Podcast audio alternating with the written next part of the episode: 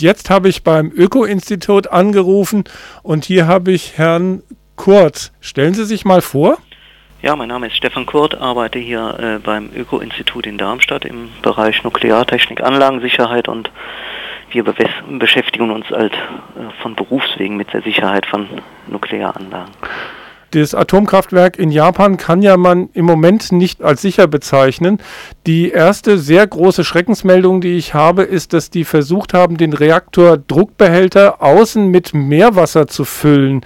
Ähm, da hatte ich so das Gefühl, rein aus dem Bauch raus, ist es überhaupt möglich, ein Atomkraftwerk, selbst wenn es jetzt sich im Abschaltprozess befindet, damit so weit zu kühlen, dass es ähm, noch gut ausgehen kann? Ja, man darf jetzt nicht vergessen, das ist ja eine sehr außergewöhnliche Situation. Also man versucht das, was noch möglich ist, irgendwie zu machen. Und ein Effekt dieser Kühlung mit oder dieser äh, Heranleiten von Meerwassers ist eben, dass man versucht, noch mal ein bisschen Kühlung hinzukriegen. Denn eine Kühlung des Reaktors ist also dauerhaft da noch notwendig, weil der Brennstoff im Kern äh, weiterhin sehr viel Wärme produziert und die muss abgeführt werden. Und das ist jetzt so viel, das abgeführt werden muss, dass man damit nicht hinkommt, sagen wir mal so.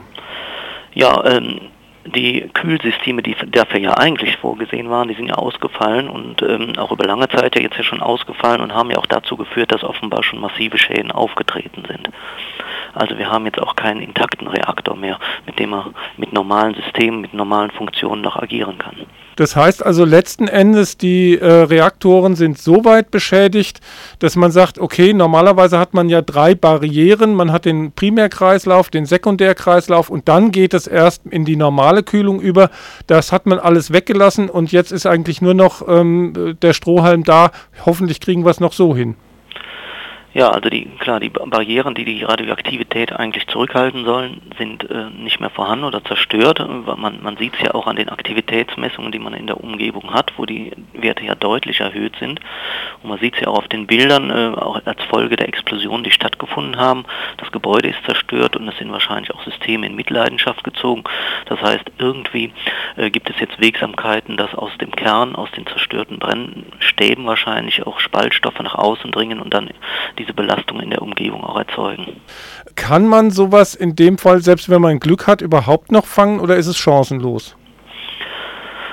Naja, das hängt natürlich vom Zustand ab, der im, im Kern schon erreicht ist und ähm, ähm, also das ist von außen jetzt sehr schwer zu urteilen, was, äh, was da noch möglich ist, aber auf jeden Fall wird es von selber nicht äh, besser werden, sondern wir müssen uns darauf einstellen, dass auch weiterhin äh, da massive Freisetzungen erfolgen. Es wurde auch versucht, äh, Abklingbecken mit Hubschraubern mit Wasser zum Kühlen zu versorgen. Ähm, auch das äh, äh, ist für mich irgendwie eine Sache, die da scheint ja mehr los zu sein, als jetzt nur das da ähm, diese ähm, das Atomkraftwerk letzten Endes die äußere Hülle ähm, beschädigt ist.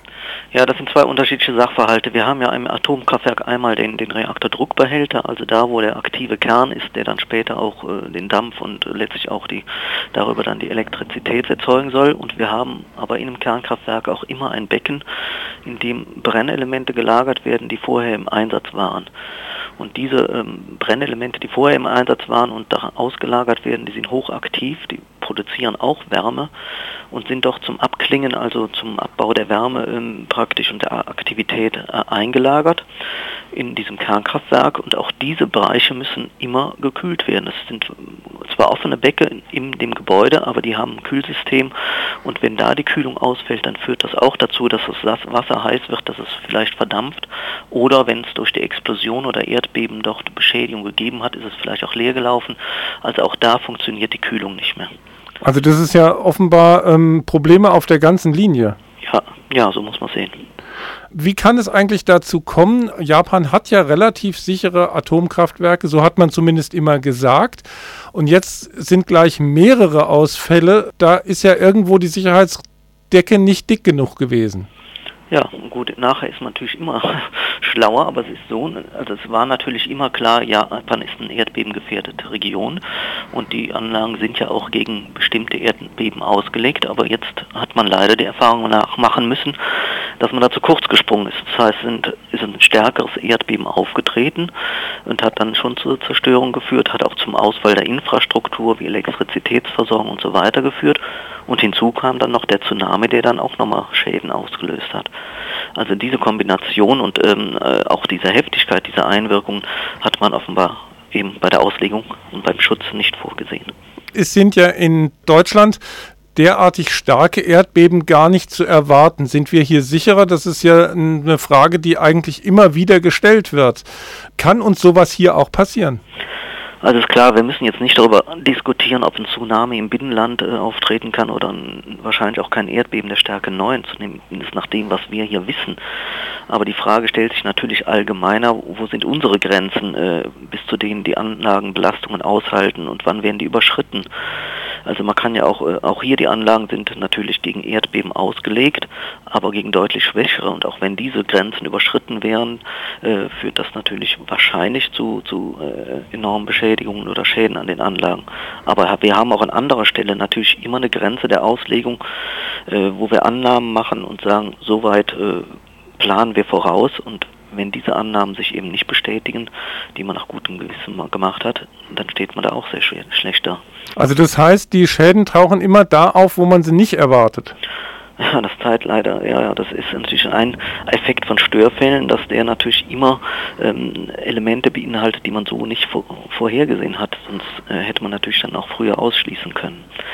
Und im Übrigen gilt natürlich, wenn diese massiven Probleme, wenn ähm, in Deutschland bei einer deutschen Anlage einmal das Stromnetz außenrum ausfällt und dann auch noch die Notkühlung ausfällt, aus welchem Grund auch noch immer, auch dann ist die Anlage absolut in einem Notbetrieb und kann dem nicht lange standhalten. Es war jetzt im Internet zu lesen, dass die Bedienmannschaft nicht mehr in dem Reaktor-Bediengebäude bleiben kann, weil das so radioaktiv wäre. Äh, wie wirkt sich das dann aus? Ähm, ja, wenn natürlich die, die Barrieren äh, oder die Schutz äh, vor dem äh, Verbreitung von Aktivität ähm, nicht mehr vorhanden sind, dann wird auch die Belastung für das Personal dort sehr groß und das kann also auch leicht in die Größenordnung kommen, wo wirklich schon akute Schäden auftreten, also wo man Strahlenschäden bekommt. Und ähm, das heißt, irgendwann kann das Personal nicht mehr in der Nähe des Reaktors ähm, arbeiten. Das bedeutet aber wiederum, dass natürlich dann auch sehr eingeschränkt ist, was man überhaupt noch machen kann, weil man nicht mehr vernünftig an den Reaktor rankommt. Der Unfall in Tschernobyl, das war ein Graphitreaktor. Graphit hatte die Eigenschaft, dass es brennt, sehr heiß brennt und dadurch halt die radioaktiven Stoffe sehr hoch hinausgeschleudert wurden. Besteht diese Gefahr in Japan jetzt auch? Also wir haben äh, in, in Japan keinen graphitmoderierten Reaktor wie in Tschernobyl und Sie haben es richtig beschrieben, das war eben der sehr unangenehme Effekt in Tschernobyl. Durch den Brand sind äh, also die ganzen radioaktiven Stoffe hoch in die Atmosphäre gelangt und von dort aus weit verbreitet. Es bleibt jetzt in Japan abzuwarten, ob wir ähnlich, ähm, ich sag mal, massive und, und äh, große Ausbrüche an, äh, äh, bekommen, dass wir also wirklich große Anteile des Kerns so verbreiten oder ob es irgendwie gelingt, das alles in einem länger, näheren Umfeld zu, äh, zu lassen. Wenn also jetzt noch weitere Explosionen äh, auftreten, wie auch immer durch ähm, Wasserstoff oder äh, Wasserexplosionen in Kontakt mit der Schmelze, ähm, dann kann man sich natürlich vorstellen, dass dann noch ähm, größere Bestandteile des, Term, äh, des, des, äh, des Kerns dann weiter verbreitet werden. Aber das muss man jetzt abwarten, wie da die Entwicklung sein wird. Gibt es da nur Modellrechnungen oder gibt es da schon ähm, Versuche, Erfahrungswerte oder irgendwas in der Richtung? Also richtige Erfahrung hat man natürlich glücklicherweise noch nicht. Also Tschernobyl ist eine unrühmliche Erfahrung. Und ähm, modellieren kann man da auch nicht beliebig genau, weil also die Ausbreitungsbedingungen oder die Bedingungen an jedem Standort und bei jedem Unfall ja natürlich sehr, sehr unterschiedlich sind. Ne? Wir haben ja auch gesehen, auch in allen Bildern, die jetzt in den Medien waren, es kommt jetzt sehr stark darauf an, wie ähm, ist Windrichtung, ähm, wie sind auch äh, andere Effekte, zum Beispiel Niederschlag, Schnee oder Regen, die jetzt äh, die Ausbreitung dann äh, von Radioaktivität mit beeinflussen, auch äh, für die lokalen Beanspruchungen oder Belastungen dann verantwortlich sind. Wie ist es jetzt, wenn das ähm, tatsächlich mal zum Schlimmsten kommt, wenn das radioaktive Material zusammenschmilzt? Äh, kann das dann von sich aus explodieren oder ist das ähm, so, dass das dann einfach zusammenschmilzt und äh, Energie frei wird? Wie soll ich mir das vorstellen? Also das Problem beim Zusammenschmelzen ist ja, dass ähm, ähm, also die Struktur verändert sich und das heißt die, die Kühlung, also die, die Wärme, die dort anfällt, die kann man noch schlechter abführen, als, als jetzt ist schon ist. Ne? Wir haben ja normalerweise einen Kern in Brennstäben, der dann geordnet da äh, aufgestellt ist äh, und diese Brennstäbe sind umspült dann von Kühlmittel, von Wasser meist. Äh, wenn das jetzt alles zusammenschmelzt, dann haben wir natürlich da einen großen Klumpen, der sehr schlecht kühlbar ist und äh, äh das hat eben die unangenehmen Effekte, dass dann auch wieder lokal große Überhitzungen auftreten. Die ja dann wieder zu weiterem Zusammenschmelzen führen, ja, und wozu dann? Ja, also letztlich kann es natürlich auch führen, dass der Kern, wenn er denn geschmolzen ist, eben auch die, die Struktur des Reaktordruckbehälters, der ihn umgibt, durchbricht und äh, weiter äh, ausläuft, dann praktisch ins, in, in, in den äh, Reaktorraum, in den umgebenden Gebäude. Ähm, und dort können dann auch wieder Wechselwirkungen stattfinden, also es können Reaktionen mit, mit Wasser, das dort vorhanden ist, da ähm, auftreten. Das heißt, die enorme Hitze führt zu Wasser, Wasserdampfexplosionen oder es gibt Wechselwirkungen auch mit den Betonteilen, die dort sind. Äh, das kann also ganz sehr, schon sehr, sehr unangenehme Nebenwirkungen noch haben. Aber da weiß man noch gar nicht, was auf uns zukommt. Nein, also weil man ja auch jetzt äh, kaum oder gar nicht in, in den Reaktor reinschauen kann direkt, man weiß gar nicht, in welchem Zustand das da ist. Machen wir mal ein positives Szenario. Was könnte noch gelingen? Ja, es könnte höchst gelingen, dass ähm, eben die äh, äh, die Kühlung doch noch als irgendeinen Weg gibt, wie man noch Wärme rausbringt, dass also der Kern sich in, so in einem schlechten Zustand aber immerhin noch stabilisiert, aber ähm, da muss man zurzeit, also kann man dann nicht sehr viel Hoffnung haben. Was muss man jetzt äh, beachten? Ähm, wir haben im Vorgespräch schon gemeinsam festgestellt, dass es wohl jetzt nicht angesagt ist, hier in Deutschland sich gleich Jodtabletten zu besorgen. Warum eigentlich nicht? Also zunächst mal ist in, äh, bei der Entfernung, die wir äh, zu Japan haben, nicht zu erwarten, dass hier also äh, nennenswerte Emissionen von Jod ankommen, die dann über den Luftweg ja irgendwann mal hier äh, auftreten müssten.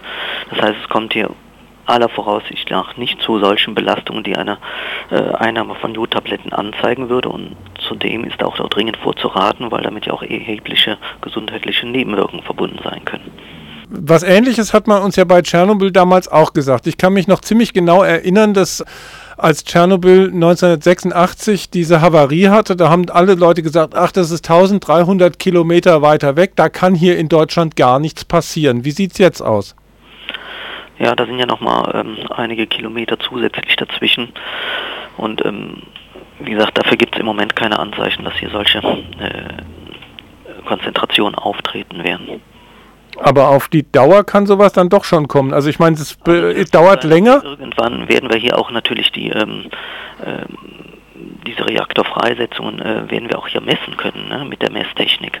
Aber das heißt nicht, dass hier direkt Maßnahmen ergriffen werden müssen zum Strahlenschutz, das heißt Aufenthaltsverbote oder Verzehrverbote äh, und, und sowas, was wir jetzt noch vielleicht aus Tschernobyl in, äh, in Erinnerung haben. Also dafür gibt es im Moment keine Anzeichen. Aber in USA schon, wenn die Windrichtung äh, da ist. Auch das äh, kommt, äh, dafür müssten wir genauere Abschätzung zu haben, welcher Anteil des Kerns und in welcher Konzentration und in welcher Geschwindigkeit doch das freigesetzt werden kann. Also das kann ich von hier aus nicht beurteilen. Wie ist das? Kann man an, an, anhand der radioaktiven Stoffe erkennen, wie weit äh, der Kern jetzt zusammengeschmolzen ist?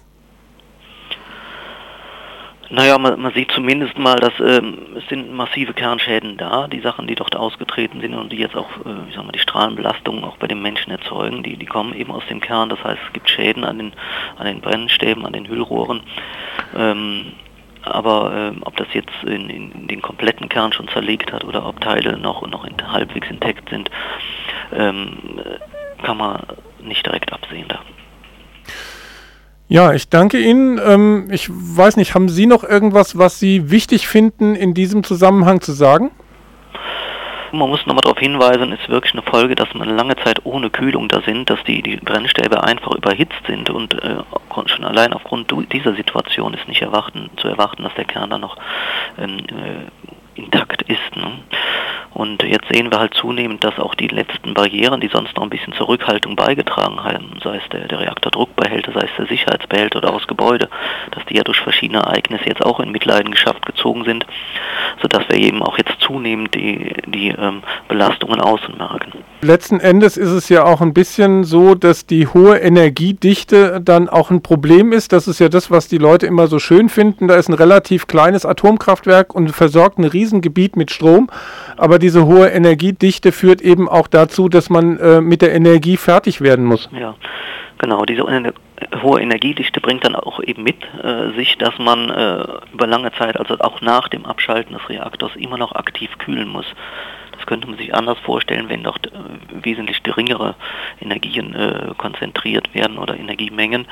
Äh, dann wäre so eine Kühlung sicherlich einfacher äh, zu bewerkstelligen und auch leichter mal Ersatzmaßnahmen zu finden. Aber das macht natürlich diese Reaktoren der großen Leistung, macht das natürlich besonders schwierig. Ich danke Ihnen. Ich war verbunden mit Stefan Kurt vom Öko-Institut hier in Darmstadt.